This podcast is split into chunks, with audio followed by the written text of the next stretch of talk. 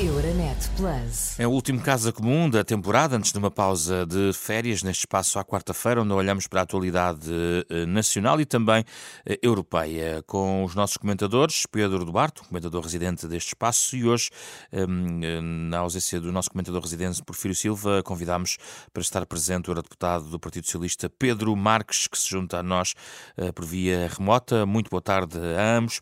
Ehm, hoje, mais à frente, vamos falar sobre o rescaldo das eleições em Espanha. Para já, obviamente, dominará, e já domina de certa forma a atualidade de forma um pouco mais avassaladora, a Jornada Mundial da Juventude, que vai marcar uh, Portugal e, em concreto, a Grande Lisboa também, durante os próximos dias, a próxima semana, que é naturalmente também a oportunidade de olharmos um pouco para os desafios um, eh, para esta população jovem, nomeadamente em Portugal. Duas perguntas para ambos, em duas rondas.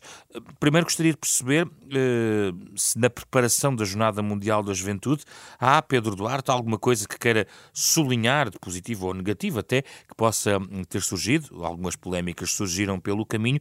Agora fala-se menos, provavelmente, de custos e outras matérias. Eh, ainda assim, eh, há perspectivas de que, desse ponto de vista, até quer para o Estado, quer para as autarquias em causa, há a expectativa de um retorno uh, importante. Como é que vê Uh, todo o processo que desagua nestes dias que, que, que, no fundo, nos levam até à Jornada Mundial da Juventude.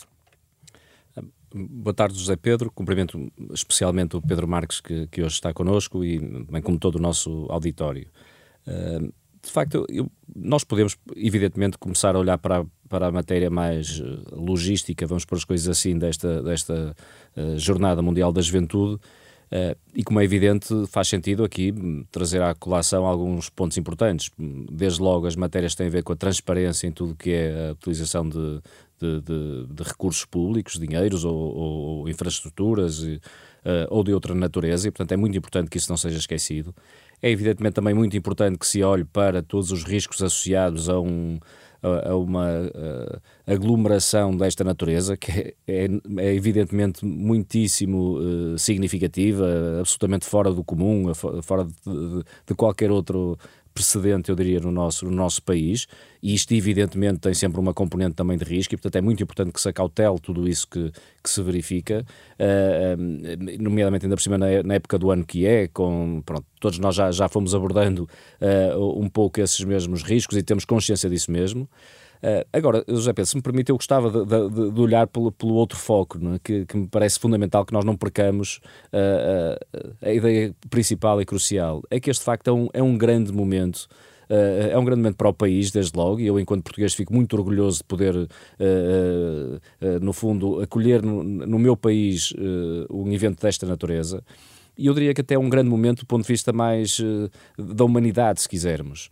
E digo porque, de facto, um, um conjunto tão significativo de, de, de pessoas, esmagadoramente maioritárias, que estamos a falar de jovens ainda por cima, é? que se resolvem, que, que resolvem juntar-se num determinado momento, num determinado espaço, em nome de determinado tipo de princípios e de valores que são de facto os valores mais nobres da humanidade, a, a, a, tolerância, a compaixão, o amor pelo próprio, pelo próximo, desculpe. Eu acho que tudo isto deve ser, eh, de facto, sublinhado, independentemente das crenças mais espirituais, mais religiosas, eh, crenças que cada um possa ter. Não, não, não quero, evidentemente, neste espaço estar a entrar por aí, eh, mas independentemente disso, eu acho que o que aqui estamos a ver acontecer e que vai acontecer é, de facto, algo muito, muito bonito do ponto de vista humano. e é algo que, em certo sentido, até nos deve emocionar a todos. E poder ser Portugal o palco deste mesmo espaço, acho que isso nos deve, nos deve encher de orgulho e eu gostaria de, de, de nesta fase, trazer uh, uh, para cima da mesa este ponto que é de facto o ponto mais importante, porque nós naturalmente também temos todos a tendência de olhar depois para, para os fatores supletivos, que eu não quero menorizar, nomeadamente alguns riscos, alguns, algumas matérias organizativas que são evidentemente muito importantes, uh, mas isso não deve apagar aquilo que é o mais importante num, num evento desta natureza. Pedro Marcos, como é que olha para a Jornada Mundial da Juventude? Boa tarde, em primeiro lugar, muito obrigado José Pedro Frazão pelo convite e Pedro Duarte, um cumprimento especial também e a todos os ouvintes, é um gosto de estar convosco. Olho para a Jornada Mundial da Juventude como um momento enorme do nosso país, de enorme oportunidade, desde logo uma montra extraordinária do nosso país perante o mundo. Somos um país tolerante, Uh, somos um país, com certeza, com raízes católicas profundas, embora hoje sejamos um Estado laico, evidentemente, mas é muito bom que tenhamos sido escolhidos e que realmente mais de um milhão de jovens de todo o mundo nos procurem, estejam connosco. Estaremos durante uma semana, uh, digamos, a ser vistos em todo o mundo e a saber acolher bem, que é o que somos como país, fomos sempre assim. Somos muito bons organizadores de eventos de grande dimensão.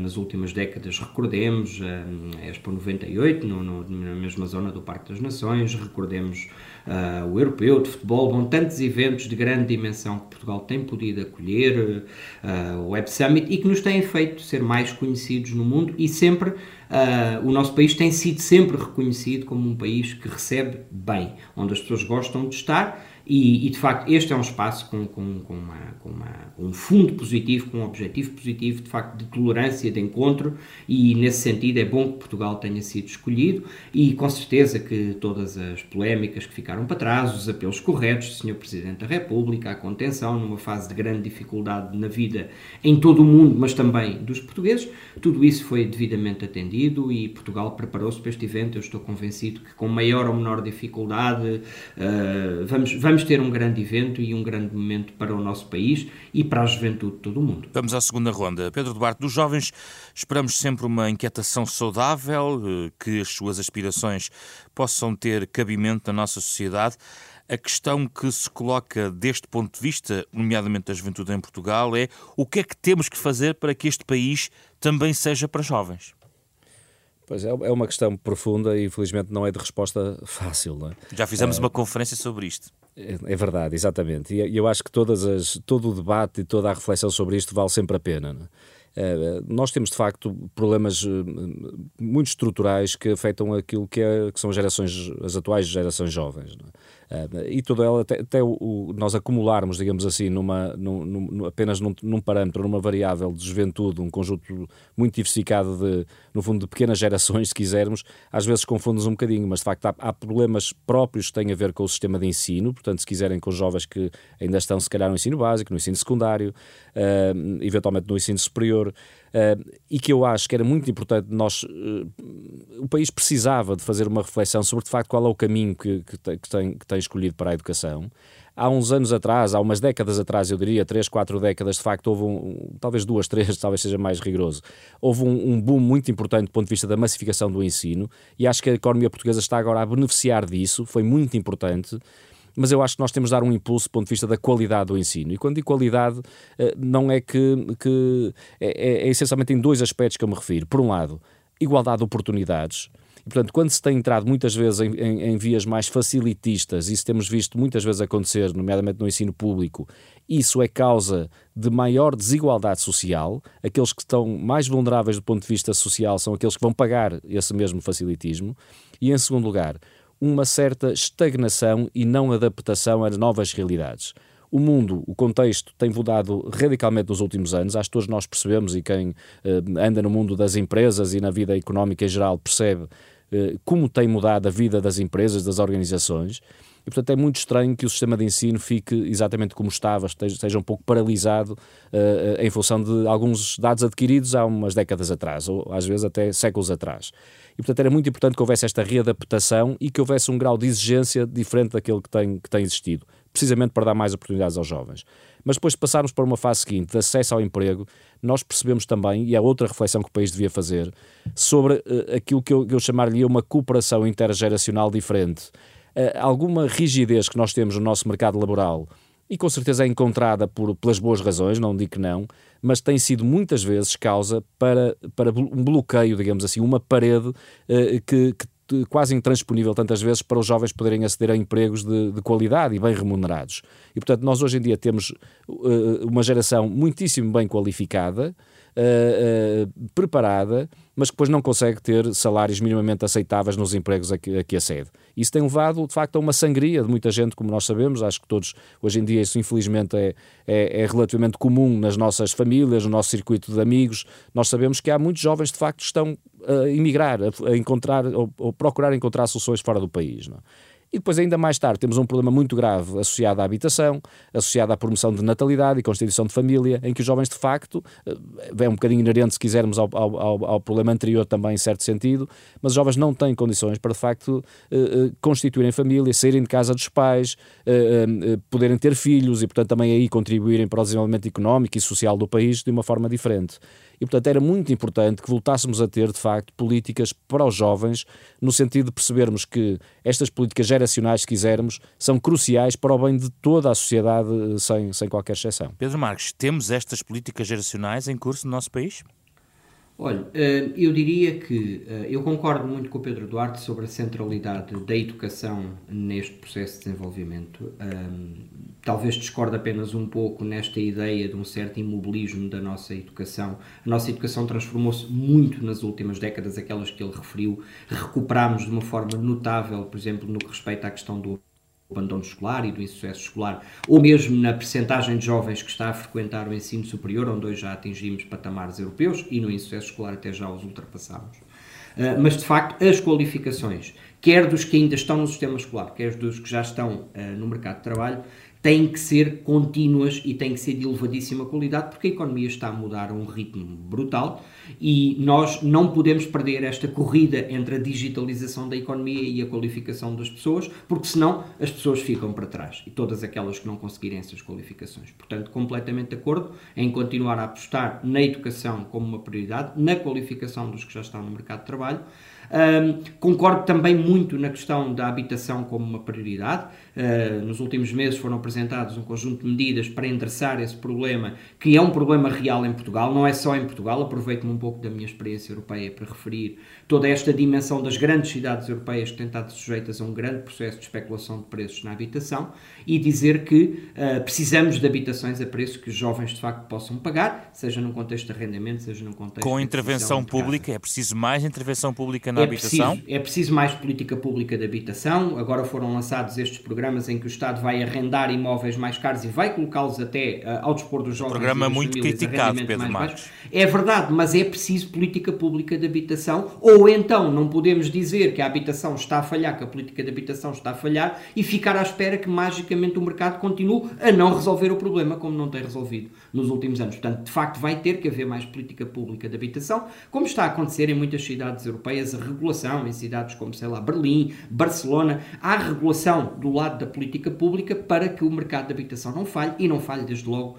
eh, nessas oportunidades para os mais jovens. E depois uma mensagem final que julgo também sobre esta matéria queria deixar. Os jovens exigem de nós numa perspectiva europeia, mas também no nosso país, exigem menos desigualdades e exigem uma luta real contra as alterações climáticas. São políticas que também em Portugal e na Europa nós temos que continuar a prosseguir e já agora, se me permite, ligando com, com, com o tema das Jornadas Mundiais da Juventude diretamente, têm sido, aliás, duas das prioridades deste Papa, uh, exatamente esse combate às desigualdades, o apoio aos que mais sofrem e precisamente o enfrentamento desta realidade que é esta transição transformação climática que está a pôr em causa a própria sobrevivência da espécie humana no planeta, ou pelo menos as condições em que temos habitado o planeta. Esses são também desígnios que os jovens reclamam de nós e eu acho que de forma absolutamente correta. Vamos ao tema europeu já a seguir.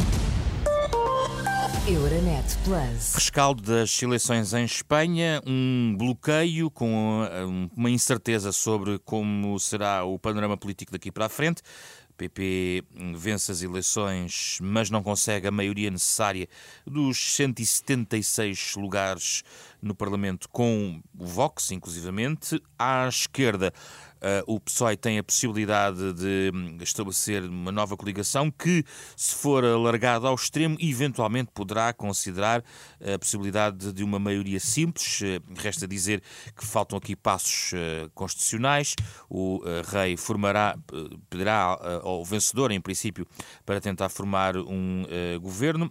Esse processo vai demorar algum tempo e, eventualmente, coloca-se aqui, Pedro Duarte, a questão de saber se o único cenário é o PP conseguir ou não formar um governo tendo em conta que venceu e foi o partido mais votado, ou se teremos um cenário em que a Espanha poderá virar-se para o segundo partido mais votado e eventualmente construir uma, digamos, uma geringonça muito alargada, porque precisaria, eh, voto a voto, ter os eh, eh, partidos independentistas do seu lado numa coligação muitíssimo alargada que desse uma maioria para passar à, à segunda volta, digamos assim, no Parlamento. Para onde é que se inclina, na sua perspectiva, pelos dados que vai recolhendo, por aquilo que vamos vendo das reações e também tendo em conta que este foi um tema que foi abordado também previamente neste espaço, para onde é que se inclina os próximos passos da política espanhola, Pedro Duarte?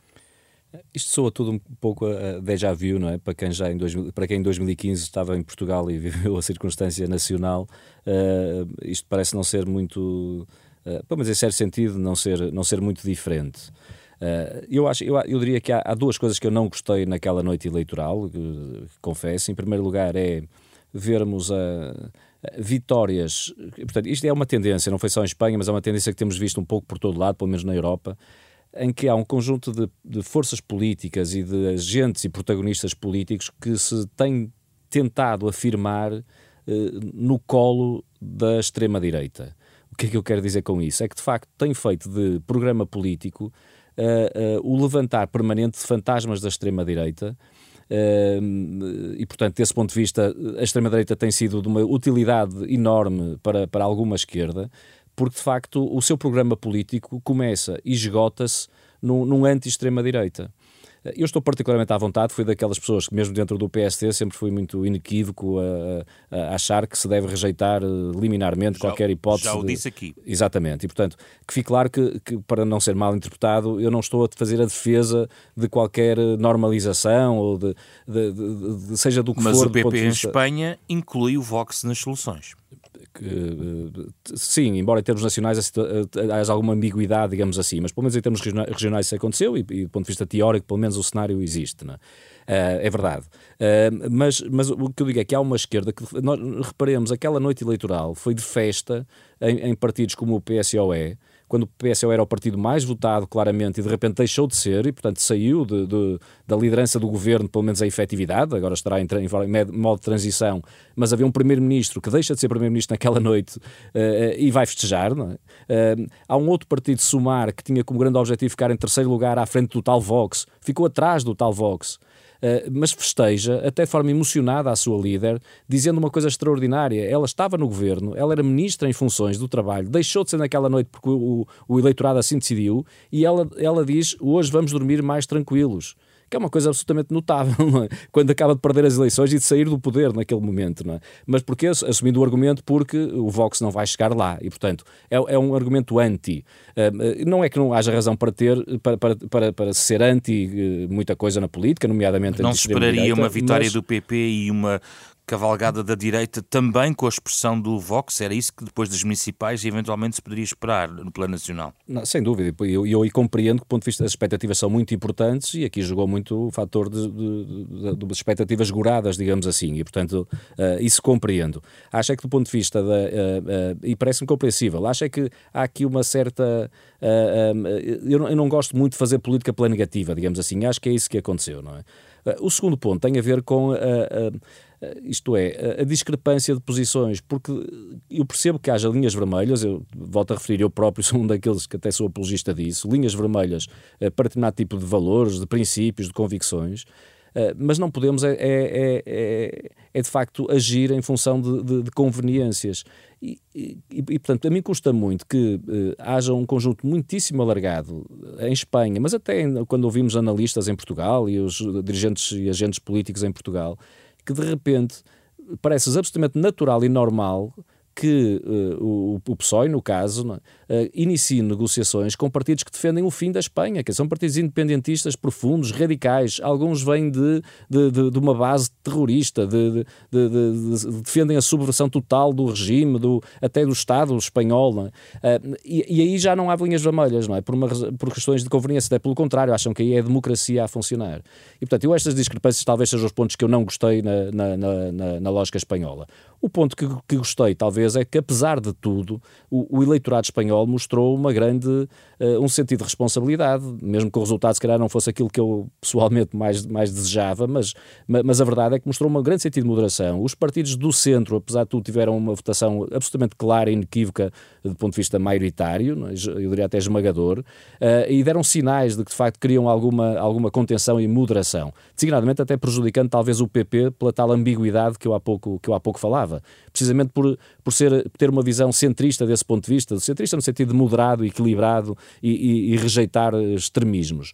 Uh, eu gostava que os políticos tivessem percebido isso e, portanto, que quer do lado do PP, quer do PSOE, percebessem esse sinal e fizessem agora um esforço para não polarizar a política espanhola como ela tem acontecido. Infelizmente, parece que, que não é isso que vai acontecer. Pedro Marcos, gostava de colocar a questão, eh, uma destas questões que foi aqui levantadas pelo Pedro Duarte, relacionada com a compatibilidade de tantas forças numa eventual, entre aspas, geringonça à esquerda que inclua os partidos independentistas.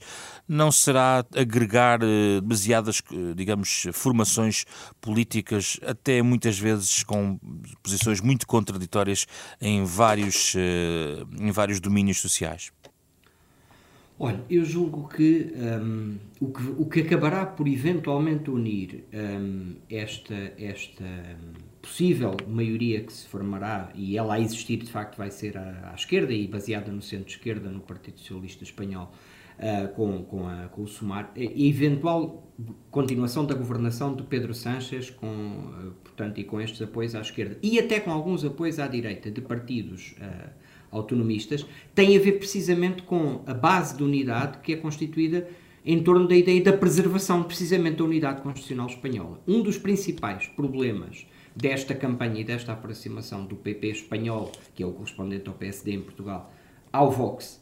Entre outros, o Vox é um partido machista, contra os direitos das minorias, contra migrantes, etc. Mas um dos principais problemas é que o Vox queria realmente pôr em causa, tem como princípio pôr em causa essa unidade constitucional espanhola no respeito das autonomias o Vox não tem respeito por essas autonomias e mesmo partidos de direita, como o PNV, o Partido Basco, eh, acabam por rejeitar completamente uma coligação, por exemplo, com o PP, porque sabem que ela só se faria também com o Vox. Volto a dizer, e... o que é que há de acordo entre o PSOE e o PNV e outras formações seja, com estas uh, reivindicações? Progressos, ou seja, esse acordo a existir com esses partidos uh, de natureza autonómica, regionalistas, é um apoio sobretudo na investidura, é um apoio de preservação da unidade constitucional espanhola de, com base no seu modelo de autonomia, por oposição à possibilidade de uma governação que seria toda ela feita na tal lógica de destruir a autonomia, que é um princípio fundamental da governação não, mas, mas está e também a dar, espanhol. Percebe? Está a dar um pouco de razão também àqueles que dizem que é no fundo apenas e só